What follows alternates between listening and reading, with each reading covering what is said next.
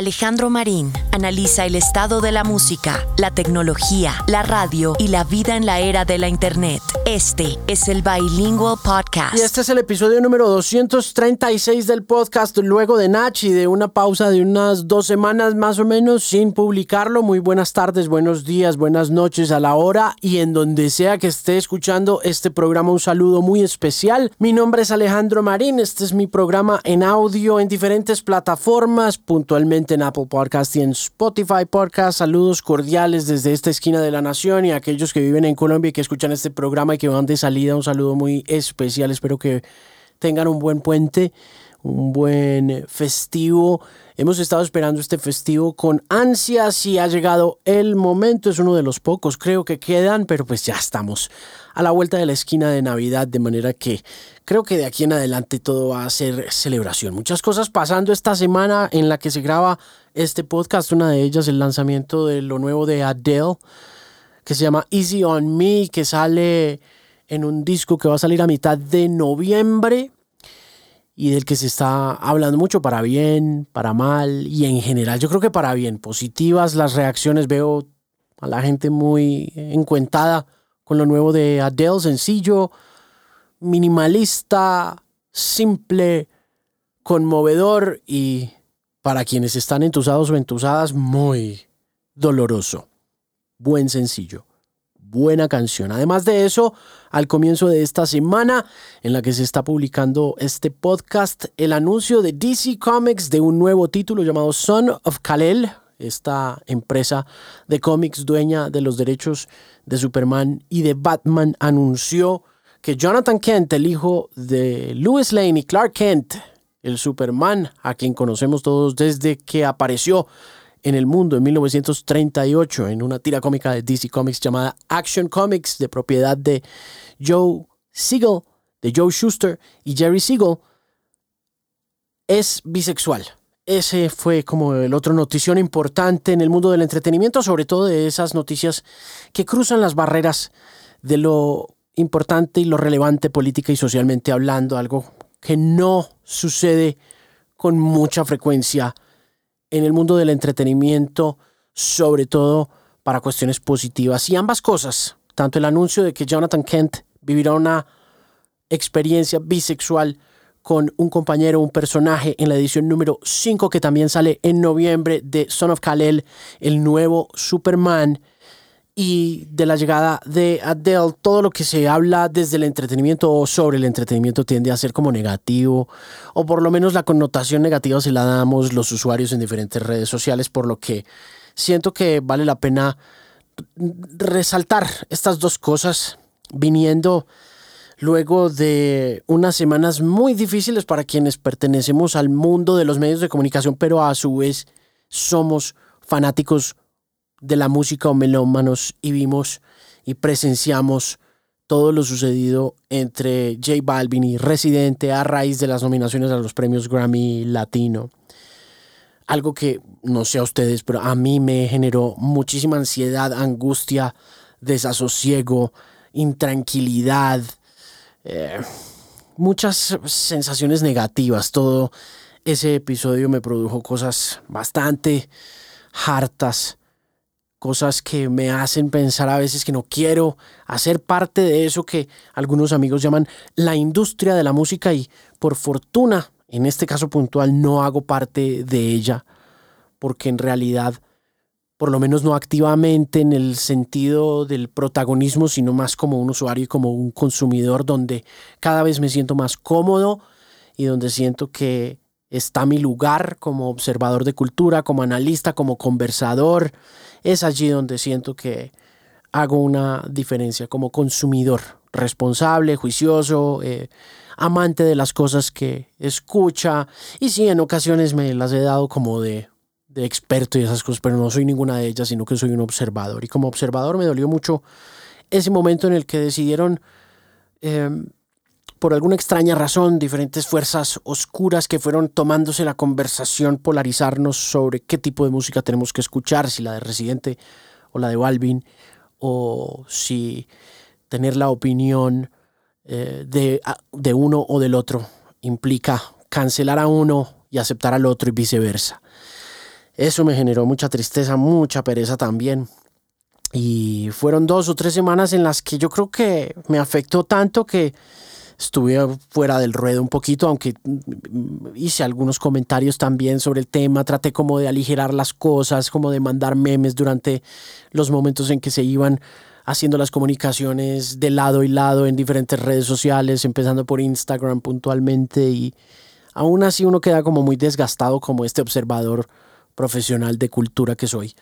Entonces, creo que eso también como que me puso a pensar un poquito sobre, ah, no quiero hacer nada por estos días, quiero ofrecerles disculpas a quienes se suscriben al podcast y no recibieron la notificación o no recibieron el, la comunicación de las últimas dos o tres semanas. El último episodio se publicó ya hace un ratico, ¿no?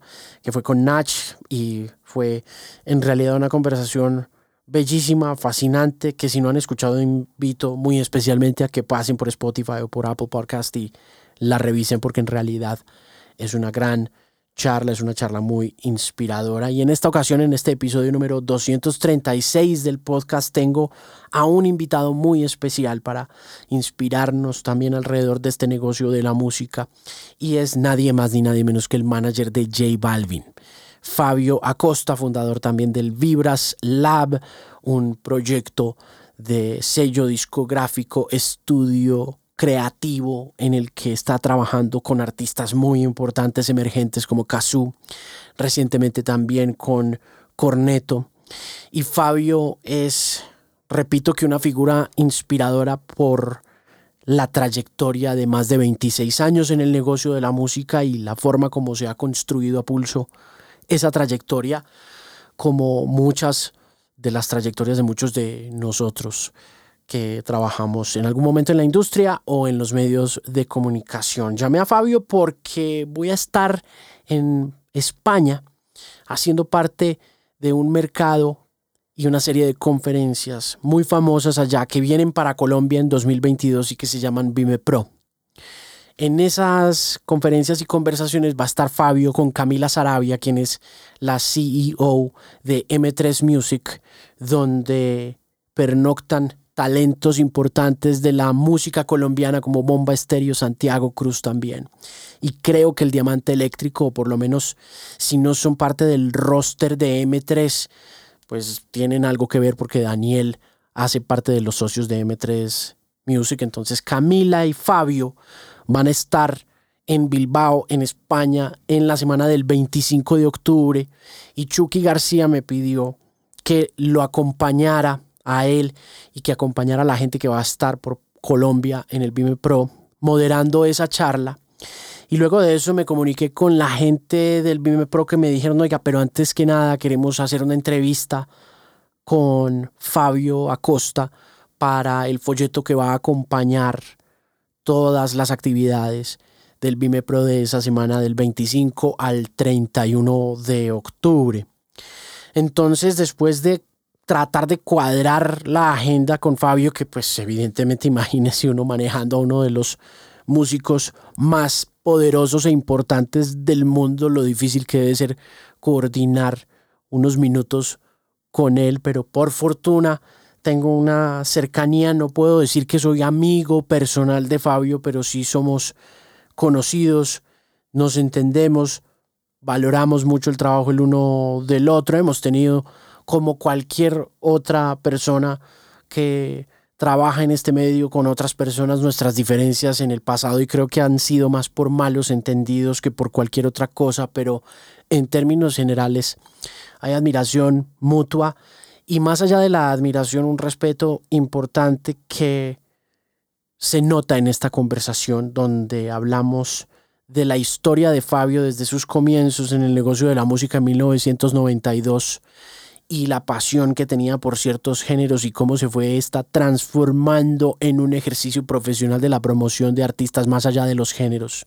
Cómo comienza en el metal, pasa de ahí a la electrónica, luego de eso pasa a manejar lo local de EMI Music. Eh, las razones por las cuales migró de Bogotá hacia Miami, su comienzo en los Estados Unidos en el mercado estadounidense latinoamericano, su visión del negocio luego de que llega a trabajar con J Balvin, su mirada como padre, su mirada como persona. No conversamos muy a fondo sobre el tema Grammys y Residente, aunque le pregunté y me dijo simplemente que no estaba interesado en conversar sobre el tema y lo hace como a título plural, no lo dice como a título colectivo, dice no estamos interesados, lo cual quiere decir, y es importante destacarlo, que Balvin en realidad es una empresa de varias personas. Pero más allá de eso, pues hubo muchas cosas chéveres que conversar con Fabio y fue un placer que esa conversación que iba a ser como de 15 minutos para compartirle a la gente de Vime Pro para que impriman en el folleto que acompañará a los visitantes durante la feria en Bilbao desde el 25 de octubre termine siendo una charla de más de una hora que estoy seguro que para quienes están interesados o interesadas en el negocio de la música más allá de sus gustos y sus predilecciones personales, algo que hay que tener supremamente claro en este oficio, ya sea o de poner discos o de presentarlos o de podcastear productos de entretenimiento o de promoverlos o de ser manager o incluso de ser artista es clave para poder sobrevivir en este negocio como lo ha hecho Fabio durante los últimos 20 años y un poco más. Entonces es una conversación muy chévere que les voy a dejar aquí. Es extensa, pero es muy entretenida en realidad. Si usted quiere conocer un poco lo que hay de fondo en la carrera de un artista como J Balvin y quién es la persona detrás de muchas de esas decisiones, incluyendo también compartiendo algunas de sus experiencias de carácter musical. Hablamos de arte y de repertorio, una figura que escucharán varias veces en el podcast como A&R, una figura muy importante, arte y repertorio define qué música, qué canción canta un artista o cómo la escoge o cómo escoge los compositores. Hablamos un poco de cuál es la labor de un músico como A&R o de un artista como AIR de su propio repertorio, refiriéndonos a J Balvin, hablamos de redes sociales, hablamos de su trabajo durante la pandemia, de cómo ve que van a cambiar las cosas en el futuro inmediato luego de este año y diez meses de eh, aislamiento y de cuarentenas. Conversamos un poco sobre ese veneno que se destila en redes sociales, sobre cómo manejan las crisis en ese frente puntualmente, sobre su cercanía con Dilson Díaz de la Pestilencia, su apasionamiento y su pasión por el metal, su gusto por la electrónica, su gusto por los tenis, por los action figures y mucho más. Es en realidad una conversación de la que estoy muy orgulloso poderles presentar y que en realidad me honra tener como parte del repertorio de todas las personalidades que han pasado por el podcast con Fabio. Tuvimos la oportunidad de cuadrar una entrevista cuando Balvin estuvo en Bogotá presentándose en la Movistar Arena y nunca logramos cuadrar absolutamente nada pues por diferentes problemas y por diferentes circunstancias incluyendo pues las agendas de cada uno. Fabio ha sido cuatro veces Power Player en la revista Billboard, es decir, es una de las figuras más poderosas del negocio de la música en el mundo.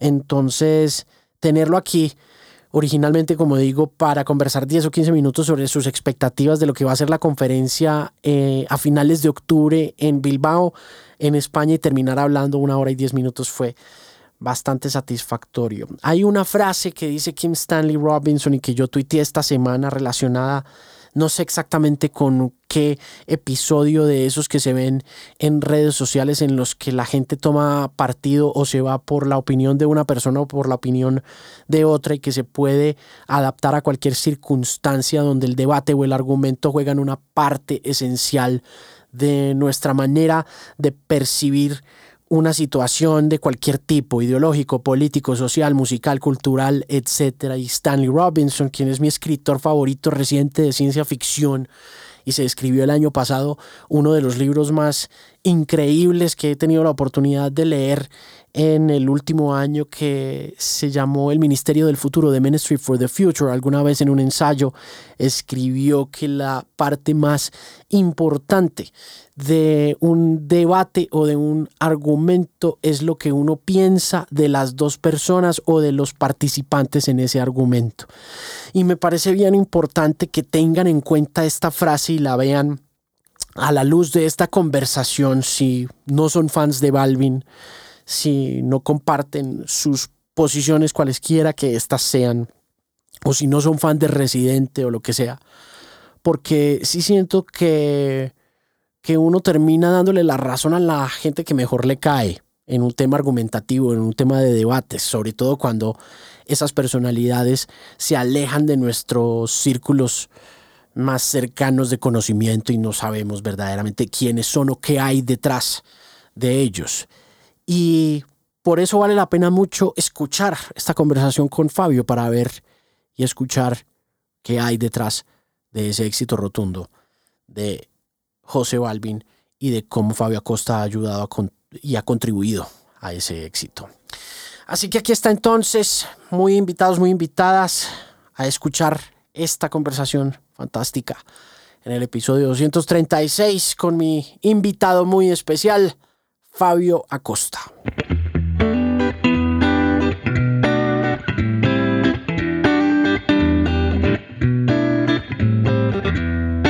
Alejandro. Mi querido Fabio, buenas tardes. ¿Cómo te ha ido? ¿Todo bien? Todo muy bien. ¿Tú qué tal? Bien, bien. ¿Cómo te ha ido? ¿Cómo va todo? Todo bien, hermano, todo bien. Aquí juicioso, trabajando, muy contento de tenerte aquí en la línea. Es un placer. ¿Dónde te encuentro? Yo ahorita estoy en Nueva York, Ale. ¿Qué haces por allá? ¿Qué hago acá en Nueva York? Trabajando, trabajando. Estábamos grabando, estamos haciendo cositas para cosas que vienen ahora. ¿Y dónde estás viviendo? En Miami pero pues vengo también mucho a Nueva York a, camellar, pero pues estoy basado en Miami. ¿Hace cuánto que llevas viviendo en Miami? Yo vivo en Miami desde el año 2002. ¿Por qué te fuiste? Mi familia es venezolana, mi esposa es venezolana y, y ella por todas las circunstancias que pasaban en ese momento en Colombia, pues no se sintió muy cómoda, había mucha inseguridad, había muchos temas de Sí, sí, de seguridad más que todo. Ellos venían de un país más tranquilo, en donde no pasaban tantas cosas y toda su familia vivía en Miami, entonces pues decidimos que se fuera para allá y básicamente yo me fui a Miami para estar con mi familia, pero pues a la vez buscando oportunidades para seguir creciendo en, en, la industria y seguí trabajando en EMI ahí, empecé a trabajar en la compañía de Estados Unidos Latina y, y bueno. ¿Qué hacías ahí? que empecé a hacer en EMI, yo empecé, a mí me dio la oportunidad eh, Lucas Piña de ser su asistente. Lucas era el, era el vicepresidente de promoción de la compañía, entonces yo empecé básicamente a asistirlo en todas las necesidades que él tenía en ese departamento, que eran básicamente necesidades de radio. Eh, empecé a viajar, a, a, estar con los artistas, a acompañarlos a las entrevistas, a darle apoyo a todos los compañeros de ese departamento y así fue que empecé pues en, en EMI en, Estados Unidos, en EMI Latin, como se llamaba la compañía. ¿En Bogotá hacías lo mismo? No, no, en Colombia yo hacía, en Colombia yo cuando salí de EMI era el label manager de todos los productos anglo pero a la vez yo era el director del departamento de música electrónica de toda la región. Entonces, básicamente lanzábamos compilaciones y proyectos de música electrónica desde México hasta Argentina. En Colombia nosotros tuvimos muchísimo éxito pues lanzando compilaciones, discos, hicimos firmas importantes como lo de Venga Boys, que en esa época, si mal no recuerdo, en Chile vendimos casi 220 mil discos, que eso pues era una cantidad muy, muy grande. En Colombia vendimos casi 80 mil, entonces en ese departamento era como el, el, en el que más estaba enfocado, pero a la vez trabajaba los proyectos, no sé, en ese momento de Backstreet Boys, de Britney Spears, de Lenny Kravitz, de Rolling Stones, de, de todo el tema anglo de, de Emi, los gorilas, Coldplay, todos estos. Te tocaron los gorilas, uff, esos gorilas, hermanos, sí que se han puesto grandes. No, no, me, no me tocaron los gorilas, yo los saqué, y esto es una anécdota muy chévere que, que tengo. Cuando Gorila salió, y cuando salió Coldplay, y cuando salió eh, The Birth, eh, yo siempre como que quise o una de las misiones era como, como sacar otro tipo de productos diferentes a los que normalmente a ti te asignaban como prioridades. Y cuando yo quería sacar estos productos, era casi que a la par cuando salían en Inglaterra, cuando los sacaban en el mundo, y lógicamente Gorilas en esa época nadie le paraba bolas, pues nadie sabía lo grande que iban a ser, igual Coldplay, igual de Verse, entonces como que tuve esa satisfacción de, de haber sacado algo que en, en algún momento al principio en Colombia no le apostaban, pero pues con el trabajo que todos esos artistas hicieron a nivel mundial, en Colombia pues llegó la la ola, vendimos muchos discos y bueno, pues ahí ya lo demás es historia, ¿no? Pero, pero claro, gorilas, brutal. No era un producto fácil, ¿no, Fabio? Lo que pasa es que yo pienso que todos los productos son diferentes, entonces depende de cómo tú los trabajes, pueden ser fáciles o difíciles, pero cuando tú tienes buena música, pues se te facilita todo el proceso y Gorilas tenía un discazo.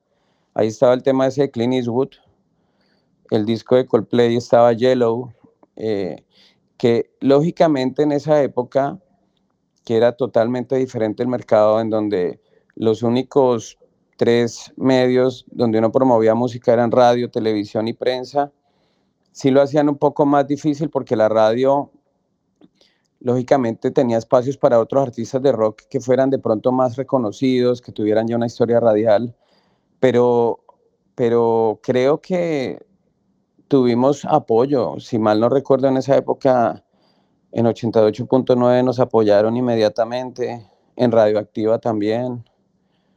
Eh, Andrés Durán, en, en, ese momento creo que, no recuerdo si él era el director, no, el director era Daniel Casas, entonces Daniel Casas siempre teníamos reuniones con él y nos apoyaba. Entonces, eso también por lo que te digo, porque eran buenas canciones, porque hay, en, en, hay casos en donde hay artistas muy grandes, pues las canciones no, pues no se sacan un disco donde no hay temas que la gente les mueva a apoyar, pero en ese, en ese momento y en, ese, en esos tres casos creo que había buena música, había muy buen reflejo de lo que ellos hacían en Europa, lo que hacían en Inglaterra básicamente y, y nada, súper súper bien. Y, y Gorilas venía del éxito pues de Damon Albarn con, con, con Blur y todo eso, entonces creo que, que todo eso, eso ayudó, pero, pero sí, sí, ahí lanzábamos desde Britney Spears hasta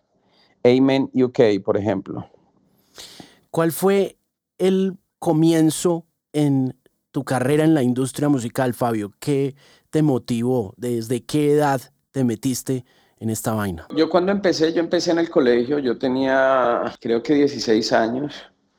Yo empecé básicamente porque en las horas de la tarde después del colegio mi madre me pidió que hiciera una actividad para no estar pues callejeando, eh, que no estuviera ahí en la calle. Entonces a mí siempre me llamó la atención por mi hermano tocar batería. Me conseguí un profesor de batería que en ese entonces era, él se llama Orlando Gómez, él era el baterista de una banda de Bogotá que se llamaba Hades. Y como que ahí me empiezo a enrolar, empiezo a la vez, yo era muy fanático pues de todo el rock de Colombia, había una banda en ese momento que estaba muy fuerte en Bogotá que se llamaba Darnes y ellos tenían un vinilo que se llamaba Espías Malignos y en ese vinilo en la parte de atrás habían dos teléfonos, entonces yo un día cogí, llamé a los dos teléfonos me contestó Oscar Orjuela, que era el baterista de esa banda, y con él duré hablando, no sé, tres horas. Él cuelga y me dice, Fabio, eh, tengo que colgar, llame al otro teléfono que es Rodrigo, que es el, guitarrista, el, cantante. Habla con él, llamo a Rodrigo, hablamos otro tiempo, o sea, como un fan, pues, que su artista favorito le contestó el teléfono y Rodrigo me dijo, mañana vamos a hacer un jam en la casa de Roberto Sarmiento, que él era el cantante de una banda de rock en Bogotá que se llamaba Prácticas Extramuros, me dijo, este es el teléfono, dígale que yo le di el teléfono y hágase invitar y si usted va allá, yo le presento a todo el mundo. Entonces yo llamé a Roberto, me invitaron, fui allá, me encontré a mi profesor, empecé a conocer gente, empecé a hacer el roadie de mi profesor, empecé a hacer el roadie de la banda, empecé a meterme mucho en ese mundo como del rock de Bogotá. Iba a los conciertos, eh, Oscar y Darnen me llevaban a sus shows, pero empecé como haciendo el, el, camino donde tú tienes que hacer todo. Yo fui roadie, fui production manager, cargué cables, armé le armé la batería muchas veces pues a mucha gente, hasta que en un momento a través de Orlando, mi profesor, conozco a alguien que se llama Carlos Vanegas y empezamos a hacer conciertos en Bogotá. Empezamos a hacer conciertos de metal en, en unas bodegas que estaban ahí en el 80. Hacemos un concierto con Masacre de Medellín, con Inquisición de Cali. Vendemos todas las boletas, y en ese concierto conozco a Dilson Díaz, que es el cantante de La Pestilencia, que hoy en día es mi mejor amigo, y con Dilson, él me dice como, oiga, hagamos el concierto de la reapertura de La Pestilencia, de la reaparición, perdón, como el comeback de La Pestilencia, lo hacemos en el Coliseo El Salitre, y ahí me empiezo a involucrar mucho como en todo el tema del rock. Hacemos conciertos, eh, Estoy muy metido pues con todas estas bandas. En el colegio nos ponen un trabajo de entrevistar a un famoso entonces yo entrevisto a un cantante, al de Hades, pero una compañera mía, mi mejor amiga, que se llama Karina, ella, entrevista a un locutor que se llama Alexander Pinilla, que no sé, Alejandro, si tú lo conoces, él trabajó en Todelar. Claro. Cuando Todelar se llamaba Todelar 103.9. Entonces Alex tenía un programa de rock los domingos, ella lo entrevista, ellos empiezan a salir, él empieza a ir a la casa de ella y yo me la pasaba en la casa de ella todos los días. Entonces Alex se da cuenta que yo estoy muy metido en todo el tema de rock en Bogotá.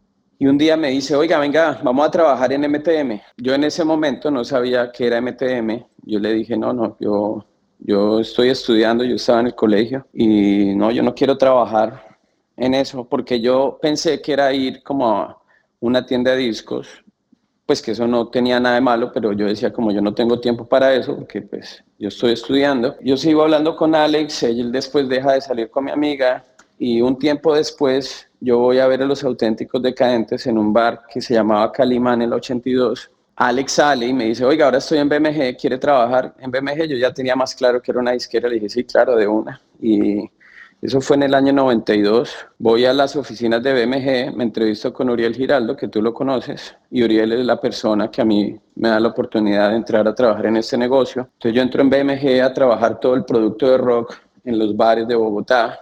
En ese entonces BMG tenía todo. O sea, ellos eran Nirvana, Guns N' Roses, Aerosmith, tenían el sello de Culebra, que era un sello de BMG de, BMG de México entonces la idea era como venir y trabajar todo ese sello nuevo de Culebra, todos esos grupos nuevos de que en ese momento eran nuevos de México. Ellos tenían los caifanes, tenían Maldita Vecindad, tenían Culebra. Entonces así es que arranco en la industria haciendo promoción en, bares de rock y discotecas. A los dos meses el presidente de MG me dice como, venga, yo necesito que usted me ayude a que lo que no nos, suena, no nos suenan en radio lo pongan en las discotecas. Yo no, tenía, yo no conocía a nadie en discotecas. Yo conocía solamente la gente de los bares de rock. Y ellos me empiezan, me dicen, tenemos una misión, vamos a lanzar un proyecto que se llama Moisés Angulo y la gente del camino, y necesitamos que usted haga que le abran la puerta a un grupo de papayera, que cuando estén tocando música, paren la música, el grupo entra, toca dos minutos de papayera, y apenas terminen, tiran la canción, una canción que se llamaba El desfile de Moisés Ángulo y la gente del camino. Me dijeron, tiene un mes para montar ese plan en toda Bogotá. En ese momento Bogotá tenía cuatro zonas de fiesta muy, muy grandes, la zona rosa, la calera, Chía y Cajicá y la 116. Entonces, ahí dije como coño, no conozco a nadie, entonces me tocó ir y de alguna manera empezar a explicarle a la gente que yo les podía dar música para las discotecas, para que nos ayudaran a promoverla, a cambio de nada. En esa época, como las discotecas tenían que comprar discos, vinilos, todo eso, pues como que eh, me facilitó las cosas, me tocó pues primero convencer a todos los bouncers de todas las discotecas de, de que me dejaran entrar y bueno, ahí logramos al mes hacer todo ese plan y ahí, y ahí me cambió como la historia porque dejé de promover rock y empecé a promover todos los artistas que de pronto no tenían cabida en radio por espacios, por todo esto, y ahí empezamos a hacer muchísimos temas exitosos en Colombia que vendieron mucho. Ahí empezamos a, no sé, eh, muchísimos, Kináfrica, eh, no sé, la, eh, demasiados artistas, o sea, muchísima música, los ilegales, que no sonaban radio por espacios, porque eran proyectos diferentes, mucha música electrónica, y ahí es que me empiezo a meter por el mundo electrónico y sacamos muchísimos discos que fueron muy exitosos, después paso a trabajar en AEMI, ahí sacamos muchas compilaciones de música electrónica que eran lo que yo estaba especializado en ese momento, en lo que estaba enfocado, vendimos, no sé, 600 mil discos como en cinco años, que eso en Colombia era bastante, y pues de proyectos que creaba yo, que me inventaba yo, que compilaba yo y bueno, eh, ese fue como, en pocas palabras, un poco la historia mía de cómo empecé en Colombia. ¿Fue difícil transicionar de ser promotor de rock y de gustarte el rock a todo este montón de cosas que pasaron después, electrónica, música tropical y demás? No, no, pues, pues no sé, porque como que eso depende de cada persona, ¿no? A mí me gusta la música, a mí siempre me ha gustado toda la música. En mi casa mi papá oía mucho Lucho Bermúdez y escuchaba Pacho Galán y toda esta música colombiana que era de fiesta, entonces como que a mí siempre me ha gustado toda la música. Entonces como que para mí no fue difícil, por el contrario, creo que, que eso es lo que a mí me, me enseñó tantas cosas, ¿no? Como a ver el negocio desde todo punto de vista y aprender a promover música desde diferentes esquinas, ¿no? Porque pues todos los movimientos, todas las, todos los formatos son distintos y todos los formatos y todos tienen maneras diferentes de promoverse, ¿no? Y ahora estás de Power Player. ¿Cuántas veces te han dado el honor de Power Player en Billboard? Este año creo que es el cuarto año, Alejandro. Qué cantidad de veces. Sí, sí, no, pero pues muy feliz. Eso es, es camellar, pues es, es ser parte de una lista muy exclusiva, como de, compañeros que, que, también son muy duros en esta industria y, feliz de, de, ser parte como de esa lista, ¿no? Pero es trabajo y trabajar y seguir trabajando y seguir haciendo cosas que marquen la diferencia del trabajo de uno, pues no sé, frente a otros compañeros, ¿no? Fabio, además de trabajar, quisiera concentrarme un momentico en eso de ser un power player y en lo que además de eh, el trabajo que has hecho, significa ser un power player? ¿Qué tiene que tener un power player además de ser exhaustivamente trabajador? Yo pienso que hacer acciones que crean statements en la industria, ¿no? Que hagan una diferencia, ¿no? Que le sumen a, la cultura latina nuestra en, en, esta industria, pues que hoy en día se ha globalizado tanto, ¿no? No sé cuáles son los parámetros que ellos tienen, pero creo que para uno ser uno entrar a competir en esa lista, hay que hacer eso, es, buscar hacer cosas diferentes que marquen una pauta y que hagan una diferencia en esta industria que, que es tan competida, ¿no? ¿Qué has aprendido ahora que hablamos de eso, de marcar statements en este pasado año y diez meses de pandemia, después de estar metido de lleno en todos los circuitos, en el circuito en vivo, de haber trabajado tan exitosamente tanto producto grabado, pasar de lo físico a lo digital y ahora con estas épocas pandémicas? Mira, yo le doy gracias como a, la vida de que tuve la oportunidad de trabajar en el mundo físico, que era totalmente diferente, pero que no es diferente. Y, y, te voy a explicar el por qué veo eso así. En el, hace 20 años, o hace 25 años, cuando yo estaba en Colombia, tú trabajabas para lanzar un disco y tú lo que hacías era como, no sé, un ejemplo, decías, quiero vender 20 mil discos de salida de este disco.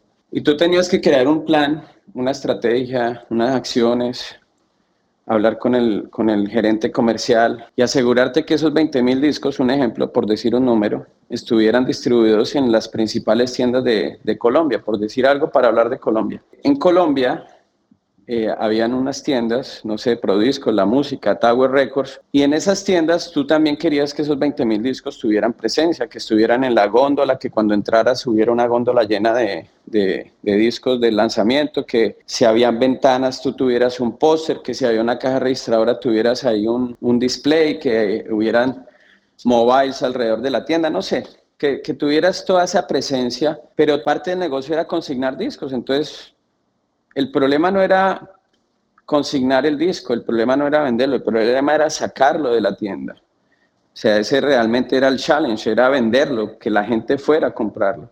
Y ahí es donde tú realmente tenías que tener un plan, una estrategia para que la gente escuchara el disco tuyo y lo fuera y lo comprara. Hoy en día las tiendas no existen, pero lo que existen son unas plataformas que son como unas librerías de música gigantes en donde tú también hoy en día lo que haces para reemplazar esas góndolas, esas vitrinas, ese mobile, eso que tú hacías dentro de la tienda, es lo que llaman los playlisting. Entonces hay unos playlists que tienen más seguidores que otros. A ti te pueden dar el, el cover de la, de la playlist, te pueden poner un banner en la plataforma, o sea, te pueden hacer un contenido que ellos también promueven en sus redes eh, sociales, pero sigue siendo lo mismo, ¿sí me entiendes? Ya cualquier persona puede tener acceso a que su música esté en estas plataformas, pero ahí el negocio siendo sigue el mismo, porque igual tienes que seguir trabajando con una estrategia y con acciones para hacer que la gente vaya y en vez ahora de que lo compren, lo escuchen, porque ahora es la manera de monetizarlo. Entonces son dos mundos diferentes, pero creo que la base del negocio sigue siendo la misma, como que la dinámica es igual, ¿sí me entiendes? La diferencia es que ya no tienes una tienda, tienes una, unas plataformas que es una gran librería donde tú tienes que hacer que la gente vaya y en vez de escuchar los 2.000 otros lanzamientos que salieron el mismo día, escuchen el tuyo. Entonces, creo que eso de hace 25 años me enseñó a que hoy en día el marketing no es solamente hacer que un tema tenga buena presencia en una plataforma, porque muchas veces Hoy, el día, eh, hoy en día el mundo está muy digital y la gente se olvida de que los medios que eran los únicos antes para promover música, hoy en día siguen siendo importantes. Entonces, yo soy un ferviente creyente todavía de la radio, yo todavía creo en la televisión y todavía creo que en los medios escritos hay mucho poder porque somos muchísimos humanos, no todo el mundo tiene la posibilidad de tener un teléfono para usarlo para algo diferente que hacer llamadas. Hay mucha gente que el teléfono no lo usa para oír música para ver videos por, por el tema de los datos. Entonces hay mucha gente que también todavía escucha radio, hay mucha gente que todavía ve televisión, de pronto no hay la misma cantidad de canales o de, o de programas para difundir música, pero todavía la televisión sigue teniendo espacios importantes. Todos los noticieros siempre hablan de música, y eso es diariamente. Hay shows de premiaciones, hay una serie de cosas que hoy en día, para lograr estar en esos lugares, se ha vuelto un poco más difícil porque se han vuelto un poco más exclusivos, no le pueden dar el espacio a todo el mundo. Entonces, volviendo a la pregunta, he aprendido eso, que, que hoy en día el negocio es diferente, que en vez de que hayan tiendas hay plataformas, que hay que tener una gran exposición y hay que hacer una cantidad de cosas importantes con todas las plataformas, pero que a la vez tiene que haber una estrategia y un plan en donde la radio, la televisión, la prensa son elementos muy importantes, pero que también hay otras hay otros jugadores muy claves que no existían hace 25 años, como no sé, como el Facebook, como el Twitter, como el Instagram, como el TikTok, que te permiten llegarle a toda esa gente para que escuchen, para que vean tu video, para que sepan que tú existes, que tu artista está y que sean parte de ese plan, de esa estrategia para que puedas dar a conocer productos nuevos de la manera que hay que hacerlo. Entonces, creo que tener la posibilidad de, de, vivir en los dos mundos o de haber trabajado en los dos mundos es lo que me ha enseñado y la pandemia que me ha enseñado que uno tiene que o sea, que, es parte de lo que te decía, si tú tienes una planificación, una estrategia y llega un momento como estos que nadie lo esperaba, que nadie se lo imaginaba, que era como en, febrero del año pasado, si tú le decías a la gente que todo el mundo iba a estar encerrado durante un año, como que la gente te iba a decir que estaba loco, ¿sí me entiendes? Pero en el caso, por ejemplo, nuestro, para citar lo de José, lo de J Balvin, nosotros teníamos ya seis videos grabados, teníamos un disco listo, teníamos una serie de cosas ya planificadas que veníamos trabajando desde septiembre del año anterior.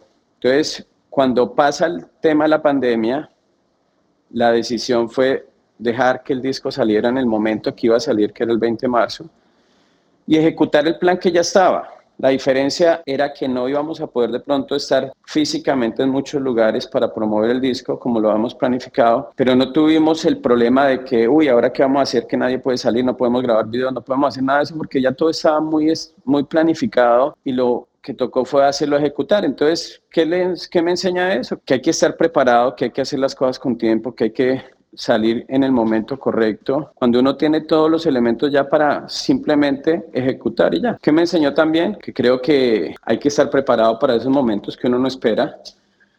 la buena planificación y la planificación administrativa como que no nos puso a sufrir, ¿sí me entiendes? Porque hay otra gente que sí de pronto estaba más dependiente de los shows en vivo y cuando se cierra todo, pues empiezan a haber problemas, ¿no? Entonces me enseñó muchísimas cosas a nivel personal. A veces uno tiene demasiadas vainas que uno no usa y cuando tú estás encerrado y, y, no las necesitas como que te pone a pensar, ¿no? Yo colecciono tenis, entonces por decir algo, esa era una de las cosas yo decía, marica, tantos tenis no, como que, ¿para qué? ¿Sí me entiendes? Pero, claro. pero igual me gusta coleccionar, o sea, pero son cosas como que te ponen a pensar, ¿no? Como que a veces lo simple no es tener tantas cosas, ¿no? Y no es porque me encante tener mil vainas, lo digo es más por lo de los tenis, por mis muñecos, yo colecciono juguetes de arte desde hace muchos años, desde hace mucho tiempo, entonces no, no tiene nada de malo, pero sí lo pone a pensar a uno como, Arica, ¿para qué tanta vaina si, no sé, creo que en trabajar de otra manera,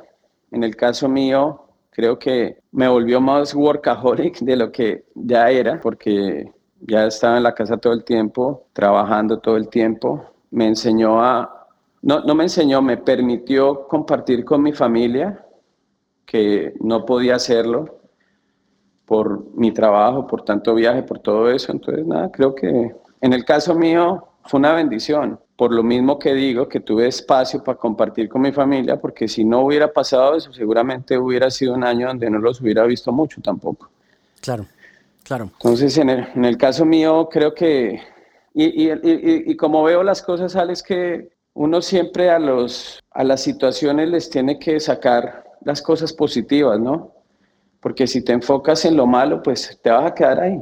Entonces, sí, es un momento difícil, es un momento complicado, donde tuvimos por la misma situación otras situaciones, pero, pero en el caso mío creo que no fue tan malo, por el contrario, me enseñaron muchas cosas y, y, y me permitió también desarrollar lo que hoy en día es Vibras, crear el equipo que tenemos, enfocarnos en otros proyectos. Gracias a la pandemia nació Corneto. Corneto es un proyecto que nació jugando FIFA, yo con Corneto, hablando de qué vamos a hacer, venga, él es un amigo mío, él me dijo, quiero sacar algo de guaracha, papá, papá, y ahí salió Corneto en un, en un día jugando FIFA dos horas. Entonces, en el caso nuestro, Agudelo, que es un DJ que hoy le está yendo muy bien también, salió gracias a la pandemia porque él era DJ o él ha sido DJ hace muchos años, pero cuando empezó todo el tema del encierro, él como que dijo yo quiero darle un momento a través de Instagram a la gente para que se distraiga de todo esto que está pasando, porque pues hubo mucha gente que la pasó muy mal, gente que, que, tuvo muy malos momentos y Agudelo nace de, de, de, un momento de pandemia que para mucha gente fue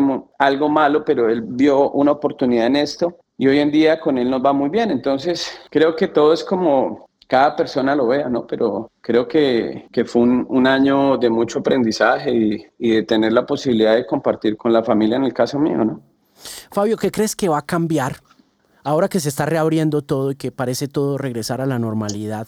¿Tú cómo ves el panorama? ¿En qué sentido? ¿En, en general o en, o en, la parte de los, los conciertos y eso? Yo pensaría que para ir como desmenuzando la pregunta, porque en realidad es bastante amplia, en la conexión entre lo digital y lo físico y en lo que pasó con figuras como Agudelo, en la firma de artistas como Corneto, en el aprovechamiento de las oportunidades que lo digital estaba brindando versus las dificultades y los obstáculos que llegaron inherentes a los encierros y ahora que empieza todo a abrirse, ¿dónde sientes tú que va a cambiar la industria de la música para empezar?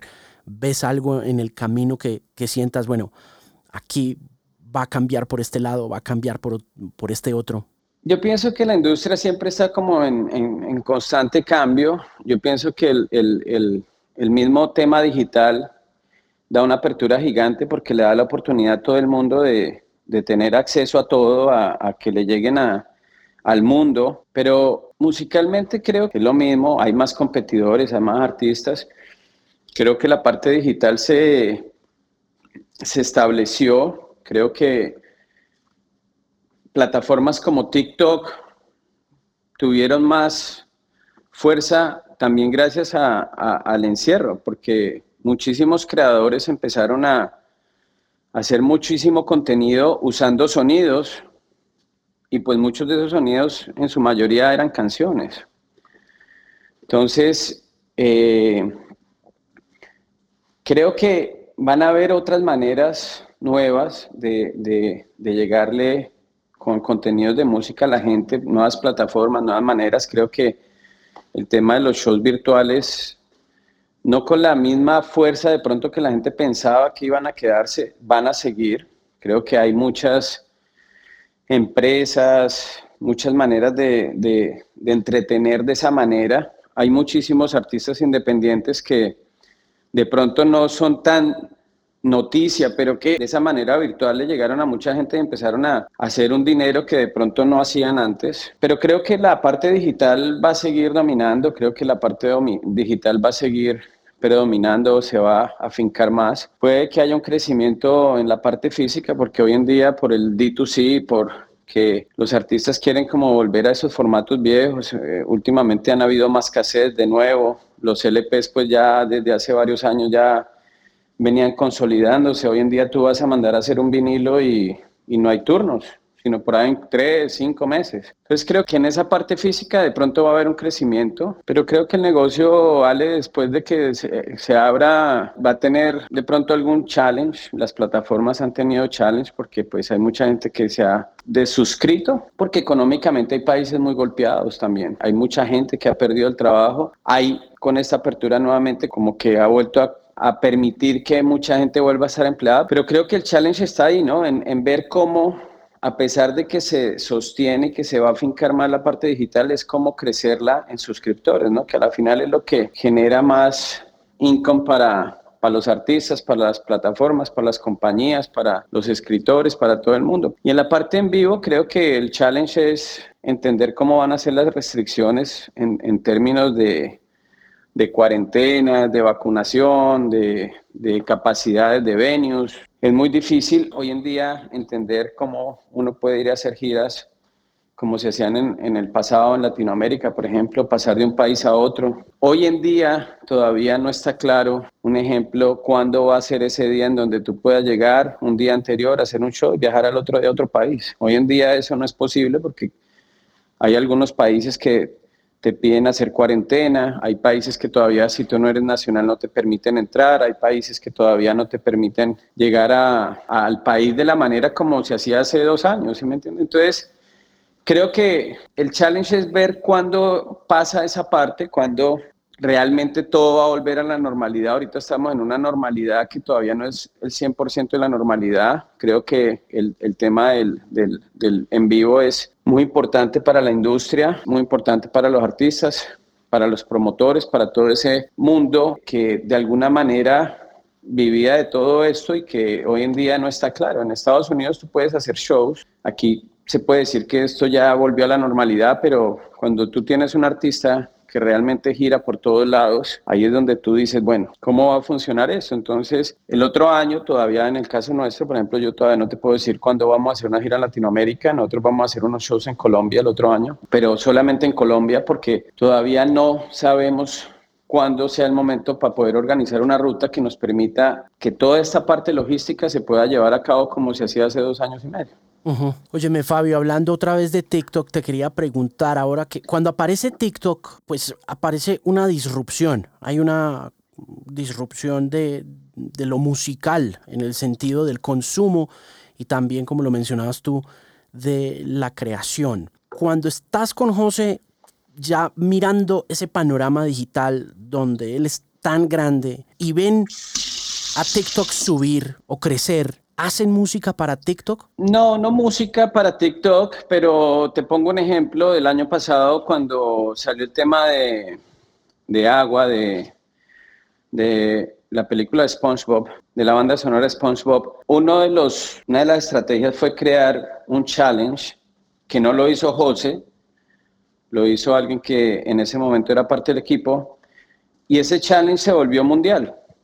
Y ese challenge y esa fue la herramienta para crecer de una manera gigante la canción. Entonces, no es hacer música para TikTok porque hoy en día cuando tú sacas una canción, la que sea, a ti te permiten hacer el timestamp para TikTok. Si lo quieres hacer, lo pones, si no lo quieres hacer, pues no lo pones, ¿no? Pero es de alguna manera aprovechar esa fuerza que tú tienes digitalmente para hacer que la gente vea ese contenido que tú subes. Y la plataforma lo que hace es eso, es que los creadores replican lo que otros creadores hacen. Entonces, la música siempre ha sido, creo que el instrumento de transmitir emociones, de transmitir muchas cosas. Por eso creo que la música, de alguna manera, en esa plataforma, o esa plataforma se volvió para la música una manera muy gigante de, de mostrarla. Y no solamente las canciones nuevas, porque también hay canciones, hay fenómenos de canciones que salieron hace tiempo y que por alguna razón o por algún baile o por alguna cosa que hicieron, eh, empezaron a volverse viral en la plataforma y empezaron a, volverse gigantes. Y si hay una relación muy grande entre lo que en la plataforma de TikTok funciona en términos de, música con el consumo en, las plataformas de streaming. Entonces, no es hacer música para TikTok, es, usar a TikTok como un elemento importante en la campaña de lanzamiento de algo para uno. Nosotros ahorita con el disco Nueve José hicimos un concierto en donde es el concierto con mayor cantidad de vistas de un artista latino y es el segundo de cualquier artista de cualquier formato en el mundo. Tuvimos 5.6 millones de views, un concierto exclusivo para ellos, eso sí se creó solamente para ellos, un concierto que se transmitió no solamente en, en Latinoamérica, sino que tuvo dos retransmisiones adicionales para poder hacerlo en los horarios en donde los otros continentes la gente estuviera como en el horario correcto para verlo. Entonces hicimos uno para la India y para Asia, hicimos uno para Europa, hicimos de Estados Unidos y ese contenido sí fue creado para TikTok únicamente, pero pues son las mismas canciones que la gente ha escuchado, pero tocadas en vivo en un concierto eh, que, que se hizo en Los Ángeles con una producción espectacular. No sé si tuviste oportunidad de verlo, pero pero creo que TikTok hoy en día es un jugador muy importante en la música, ¿no? Y no solamente en las canciones nuevas, sino vuelvo y te digo, ha reactivado catálogos de canciones que los creadores usan porque, no sé, les gustó el ruidito, les gustó el sonido, les gustó el hook y lo usaron y, y eso que se inventaron empezó a tomar fuerza y, y reactiva algunas canciones que ya habían sido previamente lanzadas hace años. ¿Es más grande que Spotify, Fabio? Eh, Mm, yo pienso que son igual de importantes. Eh, no sé si sabes que en Asia o en la China, TikTok no se llama TikTok, tiene otro nombre, pero es la misma vaina, pues. Pero, los, pero la gente de la China no puede entrar a TikTok y los que tienen TikTok no pueden ser usuarios de la aplicación en la China porque tienes que estar basado en la China para que te permitan, hay otros acuerdos, hay otras políticas de contenidos, el gobierno restringe muchas cosas, entonces hoy en día creo que tienen eh, un alcance gigante ambas, pero no diría si, una es más importante que la otra porque es que las dos son distintas, o sea, en una tú monetizas full, escuchas la música completa y TikTok no solamente es de de música. TikTok también, tú has visto que hay muchos audios de gente haciendo chistes o, o haciendo narraciones de cosas que no son de música. Entonces, creo que son dos cosas diferentes que son muy importantes y que tienen un alcance gigante en, en, prácticamente que en todo el mundo, ¿no? Fabio, sin duda ese tema China y Asia es importante también recordar que India no tiene TikTok, ¿no? Que, que Narendra Modi prohibió TikTok en India, entonces también es como un mercado ahí que, se pierde, ¿no? Por cuestión política.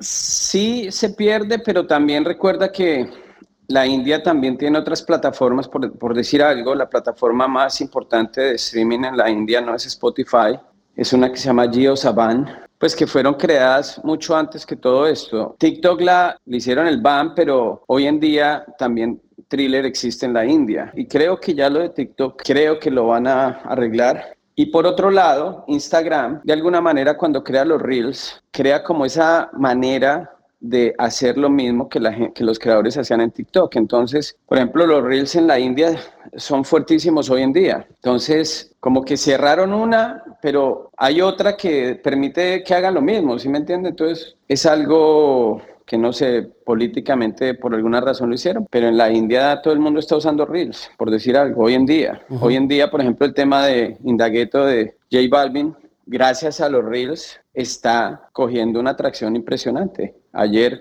estaba número 36 en el chart de la India la canción y va subiendo, sin TikTok, ¿sí me entiendes? Sí. Y no solamente en Spotify, sino también en GeoSavan, en, en, la plataforma que te digo que en, streaming es muy fuerte en, ese, en ese país.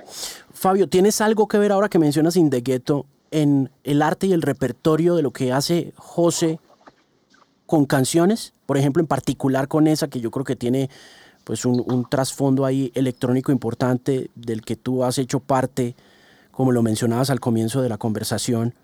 Sí me involucro, pero muy poco, porque José en la parte musical siempre ha sido quien lidera esa parte. Nosotros, lógicamente, Universal le da todo el apoyo que necesitemos, pero él ha, él ha sido el AIR de su proyecto siempre. Entonces, Indagueto, en un momento empezamos a oír canciones, o yo empecé a oír canciones, le mandé algunos hooks, pero él tenía esa canción ya en la cabeza hace rato. Estábamos en Los Ángeles en enero, fuimos a ver a Sonia Skrillex y, y él le dijo, mira, tengo esta idea, y quiero que la hagamos juntos. Ese día nos quedamos ahí, no sé, tres, cuatro horas. Escribe se puso a trabajar y así nació Indagueto. Fabio, ahora que mencionas el AIR y el hecho de que José sea su propio AIR, eh, quería preguntarte si un artista hoy en día tiene que ser su propio AIR, porque creo que desde esa perspectiva de la independencia, mi opinión, es como que lo que más le falla a un artista es su control sobre el arte y el repertorio, qué tan hockey puede ser, qué tan interesante, qué tan bueno, y para eso pues José como que la tiene súper clara. ¿Tiene un artista que ser AIR hoy en día? Sí, claro.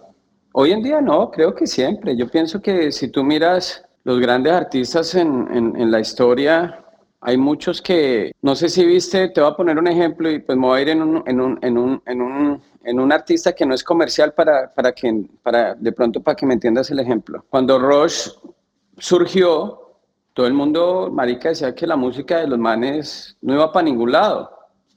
Entonces, si ellos se hubieran dejado guiar por una IR, seguramente Rush nunca hubiera existido. Pero los tipos la tenían tan clara y los tipos empezaron a hacer esa música progresiva y supieron cómo empezar a mercadearla, que hoy en día pues Rush ha sido una de las bandas más grandes de rock que han habido en el mundo.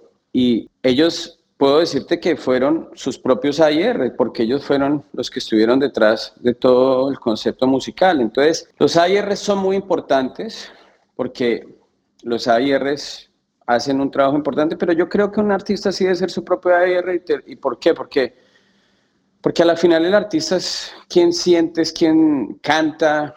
Entonces, tú tienes que estar conectado con lo que tú vas a hacer, con lo que tú vas a cantar, tienes que sentirte cómodo, tienes que creer 100%. Muchas veces cuando le dicen, venga, le conseguí esta canción, seguramente muchas veces el artista dice, sí, venga, me gusta, la voy a hacer, bla, bla, bla. Pero también hay casos donde le dicen, venga, cante esto y, y, y hágalo. Pero la figura de la hierra es muy buena y te pongo otro ejemplo gigante. Luis Miguel tenía unos AIRs espectaculares, ¿sí me entiendes? Y tenía una gente que escribía música y que le hacía canciones y le decía, mira, estas son las canciones que te tenemos y, y pues Luis Miguel para mí creo que es el artista latino más grande que hay en el mundo. Entonces, todo depende como el artista permita que la IR sea parte de su carrera, ¿sí me entiendes? Creo que la IR sí es muy importante, pero pero creo que es más responsabilidad del artista permitirle hasta dónde puede llegar o, o tener el AIR correcto, porque hay AIRs con, con los que el artista también hace un match perfecto y han salido miles de canciones de esa conexión entre un AIR y un artista, ¿no? Entonces creo que todo depende, o sea, de muchos factores. En el caso de José, él es su propio AIR, él es su, su él escucha, o sea, tampoco es pues que lo que él diga, ¿no? uno él pregunta esa canción, la vaina, pero en el caso de él, sí, él es su, su propio AIR, ¿no? Y creo que eso es parte del éxito de toda su música, ¿no? Y hay un ejemplo muy claro de nosotros con Ginza, cuando él quería lanzar Ginza, tenía a mucha gente en contra. Le decía, no, es que la palabra reggaetón mm, en México es una palabra muy mala, que tiene muy mala, eh, la gente la ve muy mal, no sé qué, bla, bla, bla. Y él fue y les dijo, esta canción va, eh, eh, han subido tres videos con un hook que puse en Instagram cuando solamente se podían poner 15 segundos. Hicieron un loop y miren, ya llevamos, creo que eran 45 millones de, de views en YouTube y la mayoría venían de México. Entonces él decía, algo está pasando, porque esto fueron 15 segundos que puse en mi Instagram y ya. Esa percepción fue la que hizo Jeans, ha sido una de las canciones más grandes que él ha tenido en su carrera. El comienzo de esa globalidad, ¿no? No, yo pienso que el comienzo de la globalidad de José fue antes, fue con Tranquila. Tranquila fue una canción que en Europa del Este fue muy grande. O sea, José, antes de lanzar Jeans o de lanzar Mi Gente, él en Europa del Este se ganó una vez en Rumania el premio como el mejor artista internacional compitiendo contra las figuras gigantes internacionales. Entonces creo que sí fue una canción que marcó la diferencia en la carrera de José, por supuesto. Hubo, hay un antes y hay un después de Ginza, eso indudablemente. Ginza creo que fue la canción que le abrió la puerta de nuevo al género urbano en muchísimos lugares. Fue una canción que consolidó el género urbano en un momento en donde un colombiano que nadie lo esperaba llegó y tuvo una canción, si mal no recuerdo, fueron 26 semanas número uno en el Hot Latin Chart de Billboard. Y sí fue una canción que marcó la diferencia por la globalización. Yo creo que de José arrancó antes con Tranquila, pero quien realmente lo globalizó fue la canción de mi gente, ¿no? Te puedo preguntar por Grammys ¿Y el tema residente? No, no, no. No, no, no, de eso no queremos hablar. Pues, ¿para qué? Ok. Sí, no, no podía tener a Fabio Acosta en la línea y no echar ese disparo así fuera en vano. Pero más allá de eso, ¿cómo manejas las crisis, Fabio? Primero las crisis son crisis, o sea, no, no, las planeas. Nada, hay que manejarlas con cabeza fría, siendo muy inteligente, entendiendo que es realmente lo mejor para el artista, sin hacerle daño a nadie, ¿no? Aquí yo creo que cuando han habido crisis, aquí nunca se ha pretendido ir en contra de nadie ni de nada, simplemente yo pienso que cada persona tiene pues diferentes puntos de vista y en las crisis que hemos tenido, pues que son de todas las naturalezas, de, es, es, es ver la película 360 grados, entender cómo puede ver la, no sé, la otra parte de la crisis, lo que, lo que pasa y, y, tener calma y, y, y entender que lo mejor para, para, para el artista, básicamente, ¿no? Pues creo que las crisis nadie las busca, las crisis son momentos que, que pasan y gracias a Dios, pues no he tenido hasta el momento una crisis como que digamos como que nunca pudimos salir de esa, ¿no? Pero, pero hoy en día las crisis, no solamente la música o nosotros, Alejandro, son muy difíciles porque es que hoy en día también el tema de las redes sociales se ha vuelto muy complicado y creo que que a todos les ha pasado que, marica, siempre va a haber un ejército de gente al, que no le gusta lo que tú haces, o el que está en contra de lo que tú piensas, o el que no le gusta lo que usted dice, o el, no sé. Creo que es algo con el que todo el mundo hoy tiene que vivir, ¿no? Eh, el político, el deportista, el cantante, el influencer, el periodista, el comunicador, el que no conoce a nadie porque también le tiran. Entonces, no sé, creo que es parte del, del, mundo, ¿no? Entonces, estamos como en un mundo de cristal en donde en cualquier momento ese cristal se puede romper, ¿no? Está fuera de control ese tema, hermano. Está fuera de control. Sí, sí. Es una cosa loca. ¿Cómo manejas eso en la familia con los hijos? No, mi hijo, gracias a Dios, mis dos hijos, pues ya, ya Daniela está grande, entonces ya, ya, no sé cómo, no, no, pues nunca hemos tenido algo en donde los ataquen, pero mi hijo es muy, como muy claro de esa parte, ¿no? Y, y él mismo se ha dado cuenta como de tanta resentimiento, odio, como tanta gente como desocupada atacando a todo el mundo y como que lo evita mucho. por ejemplo, tiene un Instagram y lo tiene, nadie puede, o sea, él es el que acepta a sus amigos y tiene como, no sé cuántos amigos tendrá ahorita, pero, pero pues como que anda en su mundo y no está preocupado de lo que le digan o lo que no le digan, ¿no? Pero pues no es fácil, ¿no? Porque pues en algún momento puede que sí le interese y ahí habrá que manejarlo, ¿no? Pero... Claro. Sí, claro, lo preguntaba porque, porque muchos duros de Silicon Valley, eh, de hecho leyendo ahorita hace poquito que empezó todo el tema de Facebook, Instagram, WhatsApp y el tema de la posible regulación, empezaron a aparecer artículos de, muchos duros de Silicon Valley que, dicen que no dejan que sus hijos utilicen redes sociales y me preguntaba yo si eh, el tema de la regulación comienza por ahí, por, por la restricción de esas redes a menores de edad, ¿no? Yo, yo no creo, porque pues hoy en día tú no le puedes decir a alguien que no use las redes sociales cuando compra un teléfono y la mitad de las redes sociales están ya puestas ahí, ¿sí me entiendes? O cuando la manera de tú enterarte de las cosas es esa. Yo pienso que eso es un tema más de educación, ¿no? Si tú educas a tus hijos y les enseñas y les dices los pros y los contras, es diferente a, a prohibirles algo. Yo pienso que las cosas prohibidas se vuelven más apetecidas cuando se las prohíbes a alguien, ¿no? Porque quieren entender por qué te las prohíben y también es muy difícil prohibirle a alguien o a un menor cuando va a un colegio y está rodeado de muchachos de su edad en donde seguramente la mayoría las usan, ¿sí me entiendes? Y es la manera de ellos de comunicarse. Yo tengo un hijo que por él descubrí Discord en la pandemia le digo, Santi, ¿usted por dónde es que se entera de lo que pasa? Y me dice, papi, por acá, por aquí tú puedes chatear, ves videos, no sé qué, papá, papá, papá, papá, papá, papá. O sea, y hoy en día todos los niños, bueno, no sé si todos, pero un gran porcentaje en el mundo lo que hacen es jugar en una PC y mientras juegan se comunican con sus amigos. Entonces, decirle a alguien que no haga, que no entre, que no sé qué, sí hay que tener un control, pero yo pienso que prohibirlo en este mundo hoy en día pues no, no es la solución, ¿no? Claro.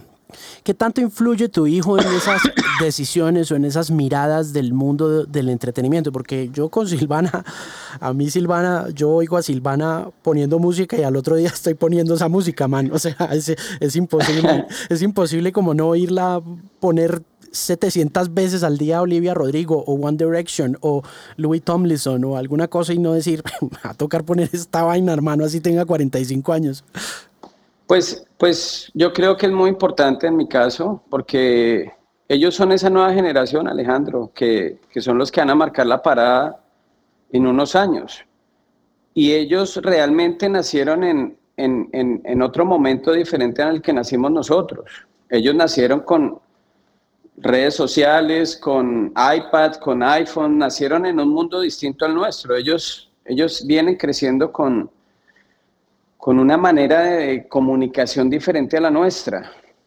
Entonces, creo que hay fenómenos musicales, y no solamente musicales, sino juegos, mil cosas que gracias a, a esas nuevas de comunicación entre niños es que han crecido, ¿no? Entonces, lo escucho, le pregunto, como te pongo el ejemplo de Discord, o sea, Discord, nosotros hoy en día somos embajadores de Discord y en octubre o en septiembre del año pasado empezamos a buscar la oportunidad de hacerlo porque me llamaba la atención, yo decía, este man no tiene Instagram, este man, él solo usa Snapchat y Discord, pero realmente por donde se comunica es por Discord y por Snapchat, entonces venga, me, me, ilustro que es Discord y, y, hoy en día, pues estamos tratando de, de, llegarle a otras masas, de llegarle a otras audiencias y para llegarle a esa gente, pues hay que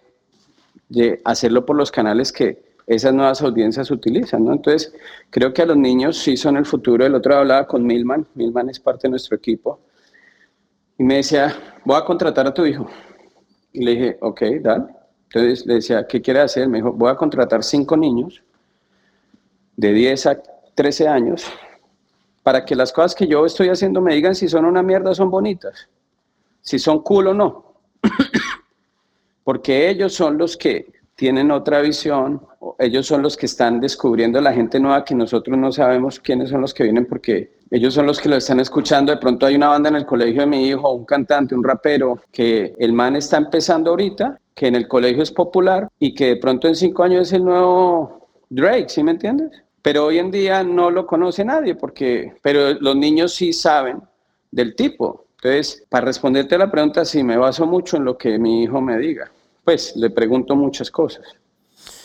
Fabio, por último, tú eres un hombre muy cotizado en ese circuito de las conferencias por toda la experiencia que tienes.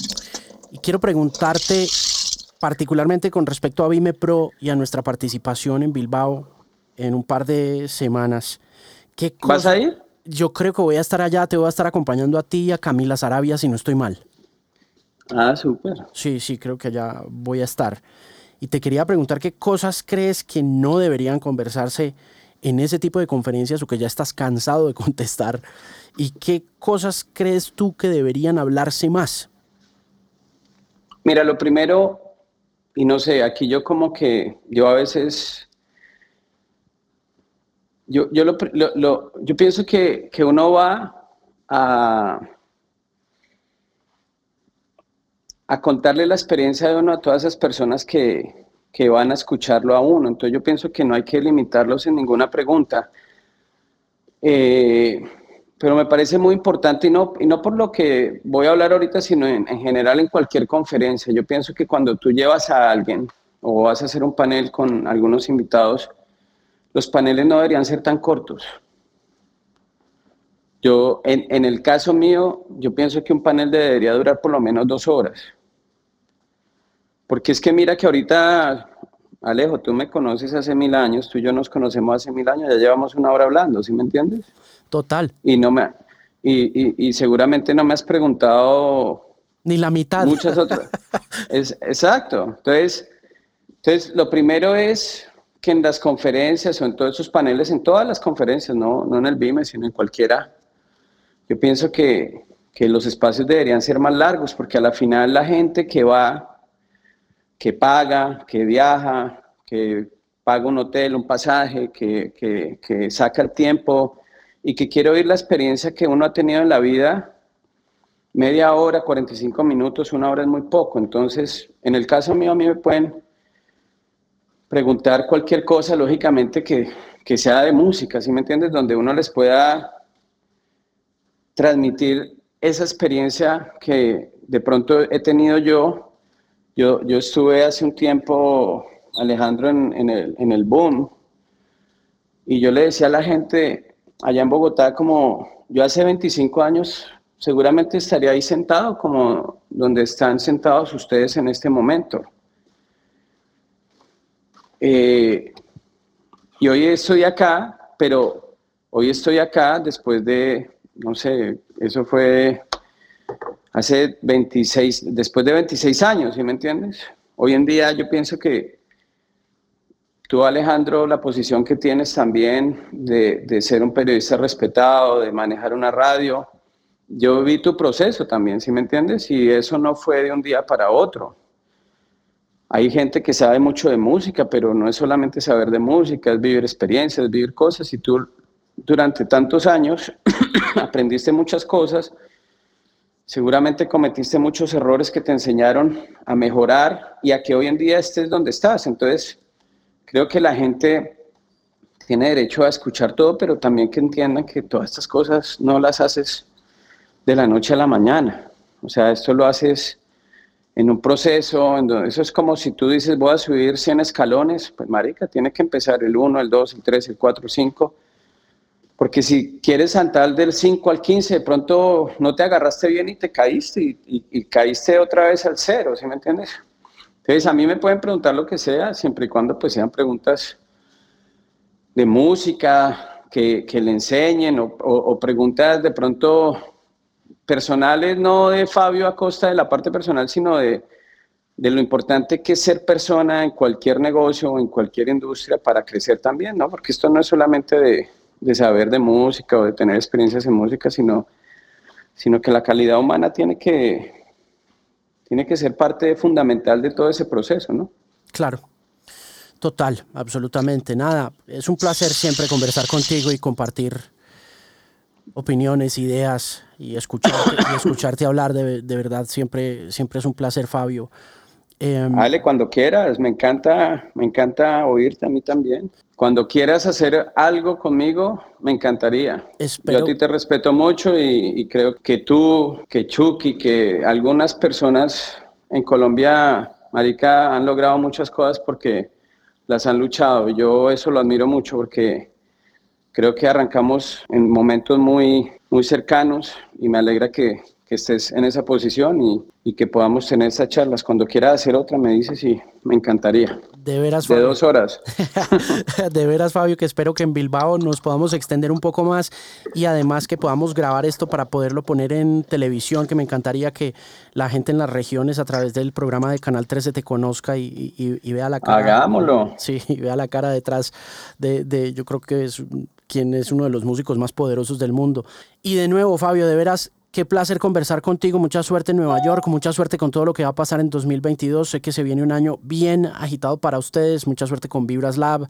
Saludos a todos los artistas que están firmando y espero verte pronto en Bilbao. Allá nos vemos, Alejo. Cuídate. Un abrazo, cuídate. Chao. Chao, bye.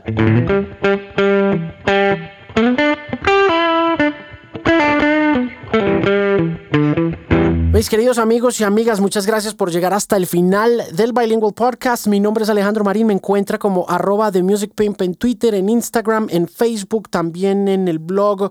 Encuentra todos los episodios previos, el 235 con Natch, en Spotify. Recuerde seguirme en mi nuevo programa de música y charla que se llama Brand New.